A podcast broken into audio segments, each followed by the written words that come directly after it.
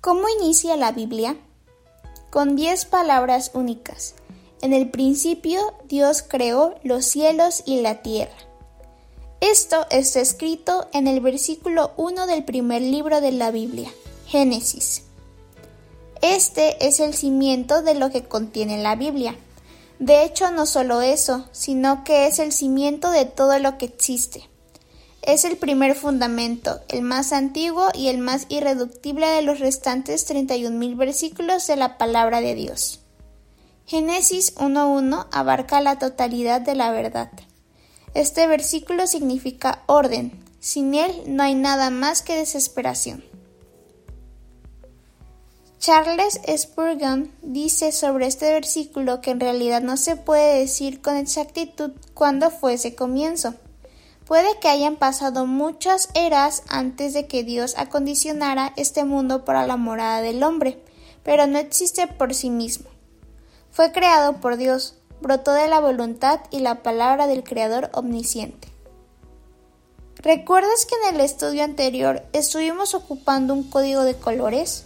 Bueno, este año vamos a continuar utilizándolo, así que antes de proseguir con este breve estudio vamos a identificar qué color utilizaremos hoy.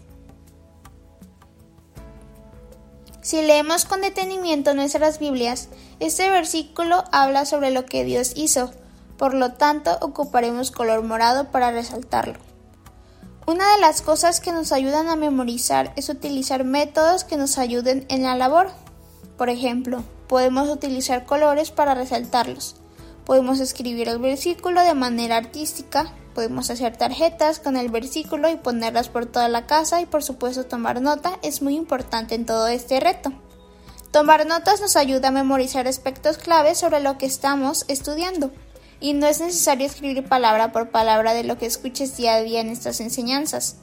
Puedes utilizar otros métodos para tomar notas, por ejemplo, puedes hacer un mapa mental con las ideas principales y el versículo en el centro, puedes hacer un cuadro sinóptico o tal vez una tabla o una lista de los aspectos que consideras debes atesorar sobre cada versículo. Ahora que ya platicamos un poco sobre lo que podemos hacer para facilitar la memorización, vamos a concentrarnos en la enseñanza. Génesis 1.1 nos da raíces. No somos gotas accidentales de productos químicos moribundos que evolucionan misteriosamente a partir de lodos primordiales sin propósito o significado. Tenemos un pasado arraigado en la gloria del Dios cuya imagen llevamos. Estamos maravillosamente hechos y colocados en un eterno adaptado a nuestras necesidades. El libro de Génesis nos da la historia de la creación, el pecado, los comienzos de la sociedad humana y el maravilloso plan de redención introducido por Dios. Si descarta Génesis 1.1, abandona las raíces y la realidad de la humanidad en la tierra. Al eliminar este texto del pensamiento consciente, perdemos todas las leyes morales inherentes al universo, todas las bases intrínsecas de la imagen de uno mismo, todo el propósito eterno de la vida y toda esperanza en el corazón humano. Génesis 1.1 nos da rutas. Si tenemos un pasado, tenemos un futuro. Si fuimos creados a la imagen de Dios, tenemos un potencial eterno. Si tenemos un creador inteligente que nos conoce y nos ama, debe tener un propósito y un plan para el tiempo y la eternidad. Sin él estamos muriendo como brasas en un universo morimundo sin ningún significado último.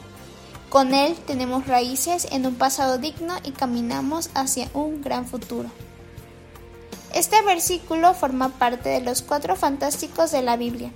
Juntas durante los próximos días estaremos estudiando a estos cuatro fantásticos.